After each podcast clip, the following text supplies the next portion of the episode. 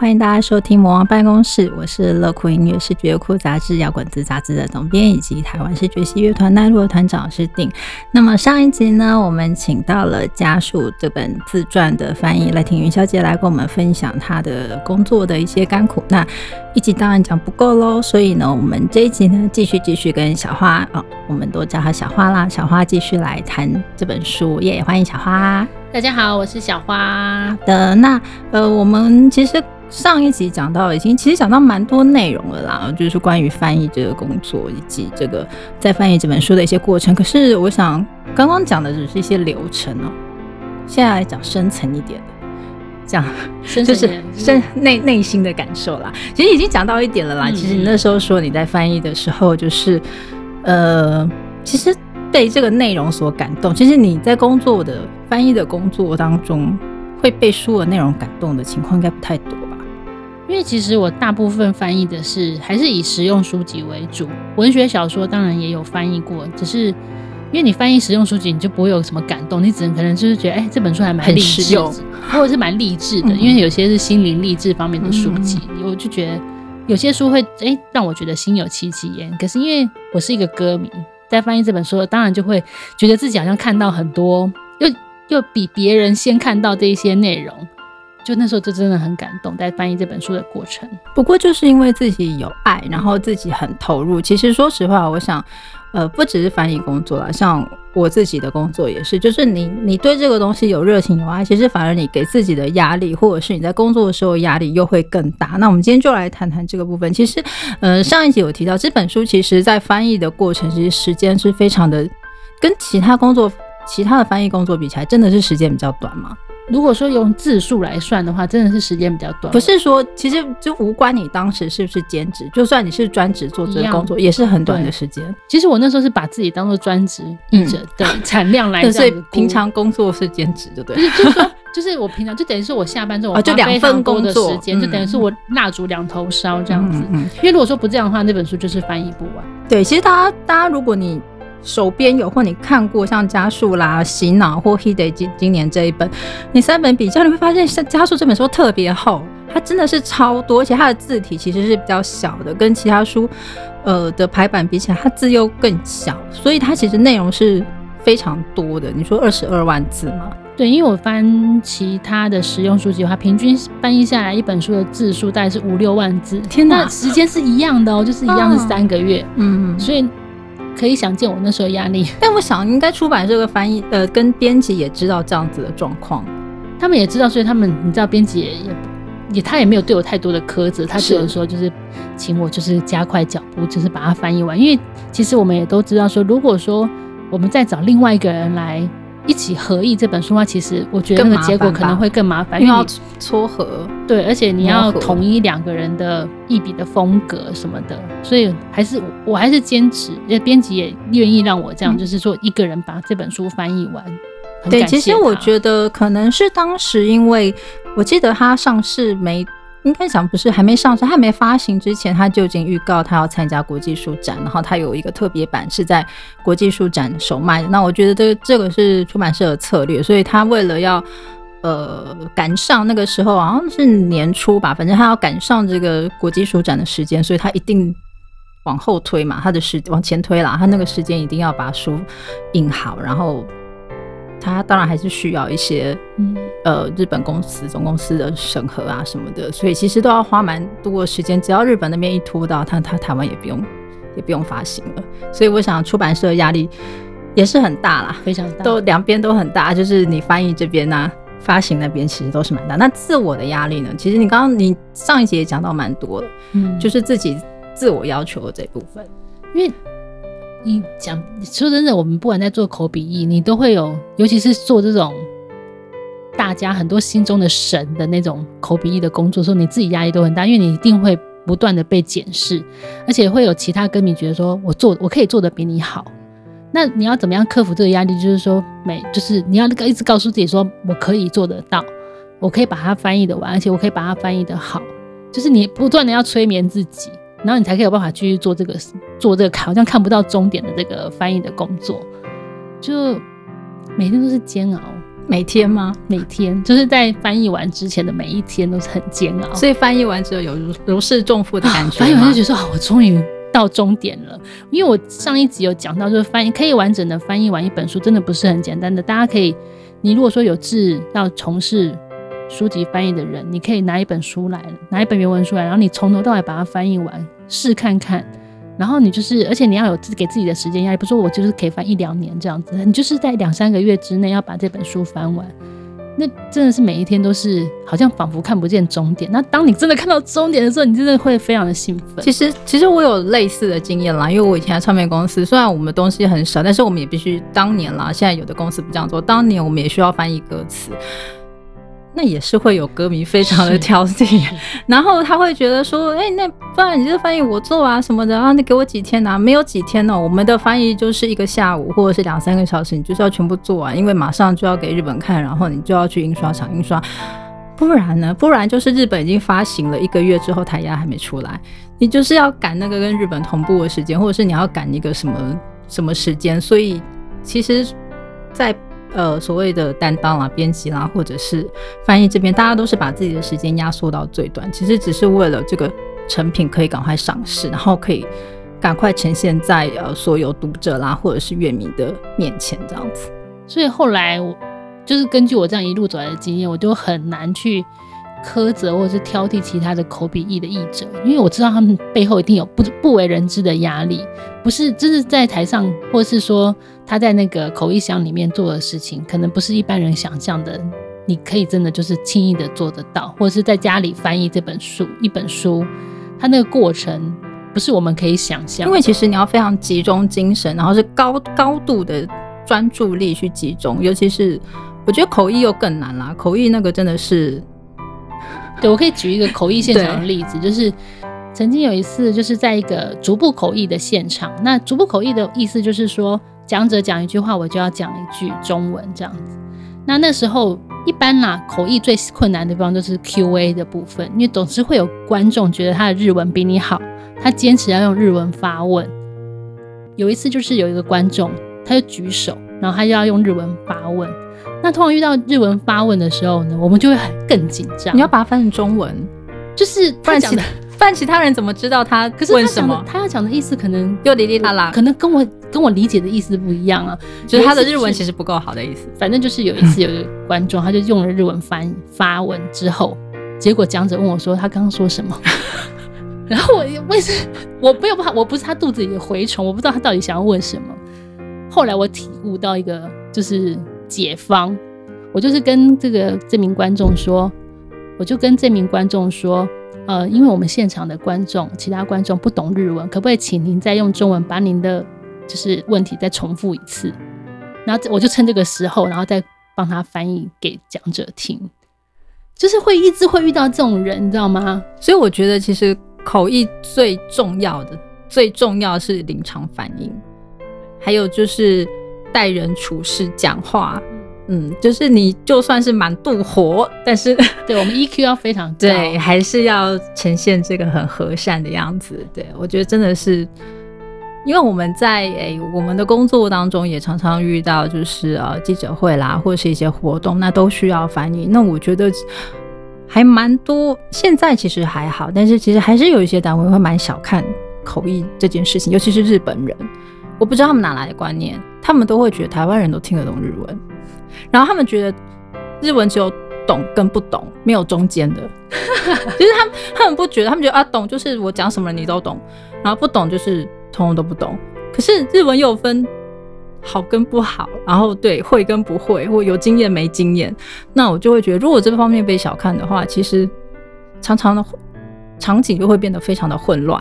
那真的是有经验，然后可以做临场反应，那又 EQ 高的好翻译，真的是不好找。真的，真的，真的，就是都是可以做得好，真的都是大师级的人物。对，好，那诶，刚刚讲到这个自我压力的部分，那其实后来来这段开始了，就要讲 讲对来自。读者、歌迷，好了，我们不要一直讲歌迷，就不要讲歌迷。对，读者啦，或者是还没看到这本书啊，或者是没有啊，或者是其他的，呃，对这个东西有爱，或者是其实你你在发这本书发行之后，你都是收到一片好评吗？几乎没有没有人来抱怨，太厉害了。哎，没有人来跟我抱怨说翻的不好，没有哎，大家都说啊，感谢你翻译这本书，这样。哎，Japan 的歌迷，大家真的都是太和善了，太好了，太好了，就感谢大家对我那么温柔，这样。我觉得世代有差。是吗？以前的歌迷都很凶狠，没有，以前歌迷是比较和善的。OK，现在歌迷都很凶狠，我没有这个意思哦。我的意思是说，现在，因为现在我觉得，我讲实话啦，因为现在，呃，大家年轻的朋友，呃，去日本的机会多啊，念书啊，或者是去旅游啊，工作，我这样讲有点那个。不过，他们真的见的世面，可能比以前的乐迷来的广，这是这真的是整个社会环境不同，所以他们接触的东西多。那当然，就您刚刚讲的情形就容易发生，觉得自己很会，或者是自己我某方面我也不错，为什么是你来做？这这种质疑我们就常常遇到，那会觉得说他自己做的也不错，他为什么不能直接跟日本沟通之类的？然后就会觉得哇。但是你这部分一定要去克服，对，对你一定要拿出你，其实有时候不一定是自信，你要拿出专业啦，嗯，就是我们都是从事这份工作的，那做这份工作，我刚刚说的啦，经验就是一个专业，那你你处理的方式也是一个专业，那这个东西要做到好，那我觉得，所以我觉得有时候有爱有热情，到底是好事坏事呢？我觉得有爱有热情是好事，可是你也同时也要知道说，就是你要尊重专业。像我自己，如果啦，当初这本书不是找我翻译，而是找其他人翻译的话，我也会很感谢他，因为我我自己有爱有热情，我很喜欢，我很想要看到这本书问世。只是当时我没有被选中翻译这本书而已，我还是会抱着一种很感激的心情去看这本书。而且因为我自己有在做。口笔译嘛，所以我知道口笔译的难处，我也会知道，我也可以体谅他们的面临的一些压力。那我现在只是希望，就是其他人，就是没有在做口笔译工作的人，你们可以自己试着去想象一下那样子的压力，不是每个人都可以克服那样的压力，站上那个舞台，或是翻译这样的书，只要稍微想象，有稍微有点同理心，你就可以知道说，哦，真的很感谢。每一个为这个书或者是为这个活动付出的人，嗯，当然，我觉得还是有大部分啦。我我我，其实我其实这真的是大部分的乐迷，我觉得大部分乐迷还是很可爱的。他们有时候还是就是不管怎样，就是对主办啦，或者是对唱片公司，或者是对出版社，其实都都是怀着感谢的心情，因为再怎么讲是推广。这个艺人推广这些音乐，那让台湾或者是其实这书也不是只有在台湾发行嘛，香港什么，就是让让任何看得懂中文的人都有机会去接触到这个东西。那这种就是一个最好的推坑方式了。对，哎，我真的那时候还有接到香港就那边的歌迷，就是感谢我，就是翻译这本书，而且好像因为他们的校刊还是什么，就是访问我，就是你翻译这本书怎么样，经经就是经历哪些过程啊什么的。嗯嗯嗯。对，我觉得其实根本有些这个部分蛮可爱的。那我觉得这个其实就是我们在做这个行业最大的动力啦，就是给我们的鼓励嘛。是对。那呃，我我刚刚其实我刚刚要讲说，就是有爱有热情是好事坏事的意思是我以前也想过，觉得我今天很有爱，我可能做事太主观啊。我可是我今天如果是退一步的话，我我可能太客观，我又太冷漠。对，我觉得这这方面的拿捏其实也是经验，嗯，对，就是从事这份工作的经相关工作的经验。那我觉得这个就是定就做的很好，因为其实我跟定有合作几场就是艺人的访问嘛，我就一直觉得定就是一个很专业，就是他在就其实是歌迷，你很喜欢这个团，可是你在他们面前，你还是会表现出我就是我现在就是个专业的记者，我来访问你。我不是一个小歌迷那种心态，嗯，我觉得这个很多人没有办法拿捏，哎，可是我觉得这是基本哎，对，就是最基本，可是就是很多人，如果你做不到，你你怎么做这个工作呢？很多人连这种最基本的事情都没有做到，嗯，对，可能就是因为太热血，或者是他一开始刚投入的时候，他会，呃，对，有啦。会会有这样的工作人员，他可能光看到人他就已经控控制不住了，对，在后台就控制不住了，也是有这种。但但我们，嗯，对，所以其实你要慎选你的工作团队，就是呃，你要跟怎样的人来合作。那其实刚刚小花呃上一集你有讲到你毛遂自荐的过程。我觉得这个蛮重要的。这个呃，其实我们在讲座还是常常我们也会有人来问我们说，哎，要怎么样进入这个产业？然后要要怎么样来做这个？就是我有兴趣的话，我要怎么做？其实第一个，我觉得你有准备好，然后你有热忱，这很重要。那不是每个公公司他随时都有缺，或是他可能他根本就没有缺。那他可是不是说这样就没有机会？因为可能有接案啊什么不同的。那他为什么要用你？那你要准备好，不是那种丢一句话说哦我会日文我可以，不是这样的。我觉得现在年轻的朋友我不不不管是哪个产业，你找工作你本来就是要准备好你所有相关的呃资历经历，然后你想做什么你可以做什么。对，那有这个热忱。我都会把这个过程形容，就是用播种来形容这件事情。因为我从事口笔译工作之后，我播了非常多的种子。这个种子种下去之后，会不会发芽，会不会开花，你都不知道。可是你一定要先播种。是你没有播种的话，你怎么会期待说，就是你的工作有一天会开花结？而且你不知道它什么时候会开花。对，真的不知道。你不能一直去问，我一直强行灌水，对，以为它就会长大。对，不行。就是我那时候。就是做了很多这种播种的事情，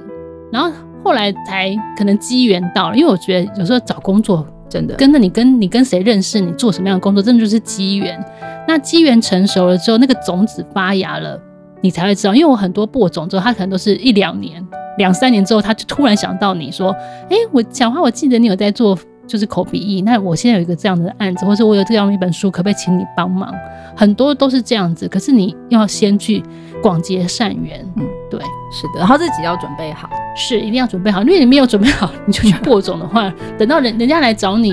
就发现哦，原来措手不及，就是对，我能力不够，这也是要小心。对，然后我发现我讲到现在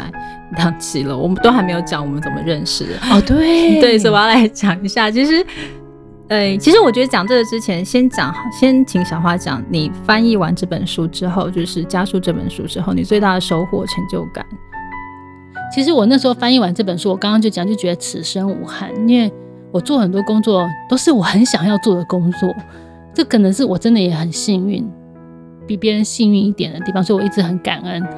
那我那时候翻译完这本书，我真的是觉得啊，我真的不用再接别的笔译工作，这本作就是我这本书就是我的代表作了，我我可以退休了这样子。所以后来还好，就是呃，也获得很多就是歌迷朋友，或者是他本来不是歌迷，后来是看了这本书才认识有喜皮的这这样子的读者也是有，他们都会写，就是有时候因为我那时候有把这个书放到那个有一个书评网站。上面，然后有一些，或者是 PTT 有发文，就是说我翻译了这本书，我跟大家讲一下我的心路历程，然后就收到很多人的就是回馈，然后都是很正面的，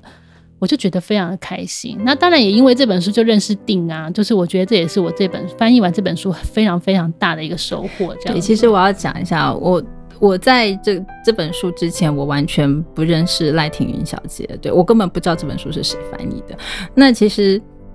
那时候认识小花是刚刚小花讲后来的事情，就是我呃，我们就是乐酷音乐成立之后，那我们想要办一些音乐活动、演唱会活动啊，办一些见面会。那那时候就想要找翻译，那当时我就在想，这个我刚刚说的嘛，就是口译翻译，我想要慎选。那我就知道有这本书，那我想说，哎，那这个翻译好像。对这个业界可能有一些理解，就算他不理解，他翻过这本书，他大概也可以知道这个产业是怎样的状态。所以我就想要找这个作者，然后就直接去问编辑联络方式，编辑不给我。但是我觉得，对，但我觉得可能他很谨慎吧，他可能不想要把对各自不要随便。可是我觉得奇怪，就是接案他怎么不给？我要他不知道。反正而且那时候编辑跟我讲一个很好笑，他说：“那你直接去 PTT 找他，他好提问啊。”我想说啊，什么要用这么原始的方式吗？所以我永远都记得我那时候就完全不认识，然后就写了一封那个落落长的自我介绍，然后在 PTT 写。了一封信给小花，对，而且还好那时候我还有在用 A P T T 这样，对，然后如果你到到那时候退出江湖，我就再也找不到你。然后，就，现在谁会在 P T T 写信啊？不太会吧？对啊，现在我我可能看到 P T T 的信，可能是十个月后、几个月后，太古老的方式。那没有想到，就是我写了之后，那小花非常热情的回应我，然后说她愿意就是一起来做这个工作这样。然后，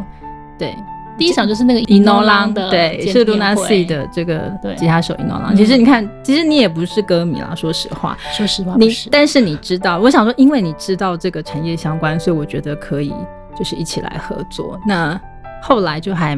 蛮多活动也合作蛮愉快，那我觉得也很荣幸，就是因为这样子认识小花，对啊，感谢，我觉得上天，就就没有想到一晃一晃眼已经十几年了，很可怕哎，回想起来都觉得很可怕，对啊，所以这个人生的机缘真的很难说。那我觉得我们乐酷音乐本来就是都是这样，一路以来遇到很多支持我们的好朋友，也都是本来也都是不认识的，那就是。对，一路上大家可能因为我觉得都是对音乐有爱有热情，那我们才会相遇，然后合得来，才会一直呃合作到现在。好，那我们其实我们后半段讲的其实跟呃就 X Japan 这个乐团可能没有那么相关，可是我比较想要，因为我们难得节目难得有来宾，专业的来宾，所以我想要最后来请教小花一下，就是说如果我想现在很多的年轻朋友，他可能其实日文程度很好。哦，那我我也认识很多的，听说很多就是他真的本来是歌迷，但他程度很好，他直接去日本工作啦，或者是他打工度假，或者是他在日本念书什么，他在日常工作，很多很多，就是现在我觉得现在年轻朋友的日文的程度真的都不错。但是我要讲，我我有时候都觉得，大家可能觉得自己考上日文就很好，啊，我觉得这个都开始而已，就是我基本的开始而已。对，就是就是跟考试其实是两回事啦，你要工作，你要真的。当专业哦，跟那考试只是一个证照而已啊，而且还是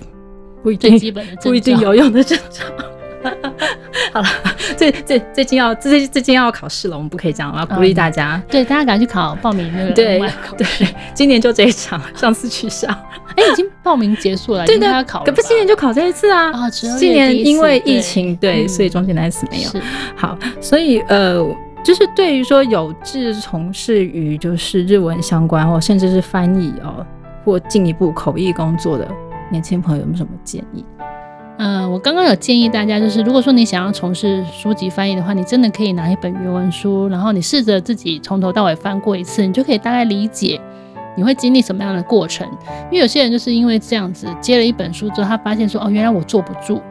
就他没办法坐在书桌前坐这么久。他就没办法翻译完一本书，会是一个很痛苦的一个过程，或者他他要花很久的时间，对，就是或者是他花很久的时间，包括你要字斟句酌，你要花很多的时间去揣摩，说这个语气到底要怎么样把它翻译出来，所以这个都是你要去实际的去操作过，你才可以体验的一个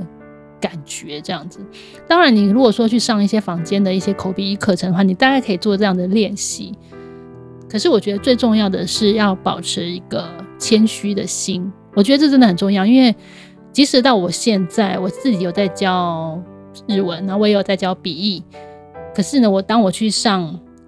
其他老师的课的时候，我都是保持一个很谦虚，我会被骂都没有关系的一个心态。因为我发现很多跟我一起上课的。同学，或者说来上我的课的学生啊，都觉得自己很会。他们会觉得有时候会没有那么谦虚，会觉得我我的日文程度很好。可是我觉得这样就很可惜，因为你就如果说你自己觉得日文程度好，为什么要来上这个课？你你，那你就会吸收不到你应该可以吸收到的知识，或者是其他。因为不管我觉得不管这个老师他教的再怎么样不合你的意，可是呢，他一定有一些地方是可以值得你学习的。那像我自己去上课，我也常也常就是每次去都觉得自己日文很差，一直到现在都还是这样。我觉得那个谦虚的心是让自己变成一个可以吸收更多东西的一个非常重要的一个心态。那你在做这个口鼻口过程也是这样，你当你很你很谦虚，你愿意吸收更多，其实对方都会感受得到，你是一个很谦虚、很认真、很负责的译者。他们愿意跟你合作，包括如果说你就是展现，就是说我就是很行，我就是很会。可是当你的表现并没有像你展现出来的那种气势这样子的那么厉害的话，当然就会有落差嘛。那就会很可惜，我只能说很可惜。我希望就是真正有能力的人哦，还是可以保持一个就是很谦虚的心态。对我自己我自己的感觉啦，就是因为我的工作也接触到蛮多这个笔译口译的专业的人士，那我自己认为，呃，当中最重要的条件就是日文好是基本嘛，你一定要日文好。那其实，但我觉得很难的，当然就是你去翻译不同的呃职业类别、专业类别，你必须要知道很多相关的词汇。因为我后来才知道，其实音乐相关有很多词汇是一般人用不到的，或者是他我们在杂志上还怎么常看到的哦，原来其实对。一般学日文或一般甚至一般日本人来说，那个都不是很简单的字，更何况要把这个字翻成中文，那很多都是翻不出来，直接就老 rock，就直接就英文讲出来了这样子，因为中文没有相对应的字。那我觉得除了这方面的专业必须要去补强之外，那我觉得其实我觉得最重要的能力是中文能力耶。当然啦，我真的觉得那个中文不好的话，你不管怎么翻。像我在人家都听不懂。我在教笔译的时候，我就跟他们说：你要想象，就是你现在要讲的，你的受众，就是你在看你的书的读者，或者在看你的文章的业客户，他们是不懂日文的。没有人在考你，没有人在管你日文程度好不好。重点是你写出来的中文，人家看的通不通顺，看的觉得漂不漂亮。所以中文程度一定要好。对，就是。口译也是有的，我觉得很厉害的老师，他你就会觉得他出口成章，他不是是翻译，他会把那个文字整个润饰的非常的漂亮，这样子就真的是。那当然还有刚刚前面讲到的你的经验，那你的 EQ 处事能力，这些其实都会影响到你整个呃专业的表现。好，那其实我们今天节目也进行到尾声，但是在这之前呢，我们必须要来宣传一下，小花其实自己有一个粉丝专业。哦，对，但没在经营，就是有啦，我有在经营，可是你知道，脸书就是这样，就是佛系经营，我佛系经营，我常常就是一发文，然后赞就退，就就少几个，我就有点不爽，然后就觉得说，那我干嘛要更新啊？就佛系经营，就大家要按赞就按赞，干嘛没事要快讲一下你粉丝专业的名字。哦，粉丝专业名字叫永界的花儿，然后就是赖庭云，就是有我的名字，我现在出，我现在出门都用本名啊，真的。所以叫你小花的人不多，没有啦，叫大家，大家还是叫我小花，只是就是就是以前我都是只有挂永界的花儿，就是毕竟是兼职一直，所以比较低调。好，永界的花儿就是大家如果去搜寻的话，永界有点难的，永界勇气的勇，介绍的介，永界的花儿的这个粉丝专业。那其实我觉得小花其实真的是一个很开朗外向。好相处的人，所以 我觉得其实你看，大家不只是翻译找你，我你之前有说，我都觉得你可以当人力中介，对，就是我工作来自非常多的那个领域，对，就是有时候好像大家如果要找一大堆翻译，有时候我会透过你这样子，对，好，所以。哎，可是你那粉丝三面上面都写什么？我现在就是还是会抒，就是有点像我的部落格啦，有时候会抒发一些我育儿的心情啊。哦，对，因为她是妈妈，然后对，然后宣传一下就是自己有参与的工作，然后嗯，因为我现在还是以日语教学还有日语口笔译工作为主嘛。哦，所以不是以翻译为主，就口笔译啊。然后教学，因为教学还是比较，因为教学的时间比较固定。嗯嗯。口笔译的话是一直有在做，可是它时间比较不固定，这样子。所以欢迎大家按赞，可是按赞之后请不要随意的退赞好吗？对，会影响到 小花玻璃心。对，会影响到我的心情，我就不想更新。好，然后最后补充一个，小花刚刚说她翻译完《家书》这本书，此生无憾，是对，就是了无遗憾，就完成了一个人生的里程碑。让我突然想到一件事，你想要爆料？对，就是我的好友编辑在做完这本之后，他就离职了。你知道现在出版界是流动率非常高，可是我觉得当时也是啦，应该是压力很大。不过可能他有其他人生规划啦，但我觉得对现在还可以坚持在出版业的，真的是编辑真的很伟大。对他不是不要以为人家是因为找不到工作，人家是真的是因为有爱，然后对出版这个事业。有他的坚持吧，才能一个一直撑到现在。嗯，对，所以请大家不要放弃实体书籍。对我就是希望大家可以多看书，要多多的阅读啦。就是因为我觉得阅读，你看一本书，其实它 CP 值很高哎。先不要说就是，先不要说就是市面上有很多就是不怎么样的书，但是如果说你看到一本好书，然后它浓缩了这个人。像像 Yoshiki 这本书，它浓缩它毕生的精华。你只要短短两三个小时就可以吸收这些精华，两三个小时看不完啦，二十二万一天一天就一天看完，你就觉得你就可以吸收它毕生的精华，这是一个 CP 值很高的一个吸取知识的一个过程。可能现在现代人，可能大家有时候比较懒得去翻阅，你知道就是连你你网络上文字写太多，大家都懒得看着看 IG 照片，所以我觉得，当然这个世代转换啦，什么就是时代变迁，可能大家对于文字的依赖或想象会变少，可能对呃图片啦或者是影片啊这些，你看，我觉得大家对音音乐的依赖也变少，但我觉得是蛮可惜的啦。嗯，而且想要从事口笔译工作的人，还是要多阅读哦，就是还是会影响到你的就是中文程度啊，就多看多吸收，你才有办法输出嘛。是的，是真的是这样子。好的，那今天真的是非常感谢小花来上我们的节目。那好，我们今天这个魔王办公室的第六集呢，就到这边结束喽。那接下来呢，魔王办公室这个节目还会继续进行。那可能关于 Japan 的这个。呃，相关的话题呢，我们可能就在这边先做个结束。那可能之后的节目就会有之后的话题。那当然，请大家继续锁定我们的这个粉丝专业，我们都会做预告。那如果有任何想要跟我们分享，就是你在听的过程当中啊，有什么很想抒发的这些内容呢，也欢迎留言来跟我们讨论。其实我后来发现，其实。竟然那个什么，诶，我们其实有很多很多的平台都可以听到 Podcast 这个节目哦。那我们后来发现，其实，在 Apple Podcast 的软体上，哦，我们现在有评论，好好开心哦，而且都是那种正面的评论。不过我们那个评论我们没有办法去回应，这样子只能在这里感谢大家。那如果你今天是在这个 IG 或脸书给我给我们留言的话呢，我们都会一一的回复大家。那真的是非常感谢大家的支持哦。那大家的支持就是我们继续的动力。那今天谢谢大家，我们就下次魔王办公室再见了，拜拜，拜拜。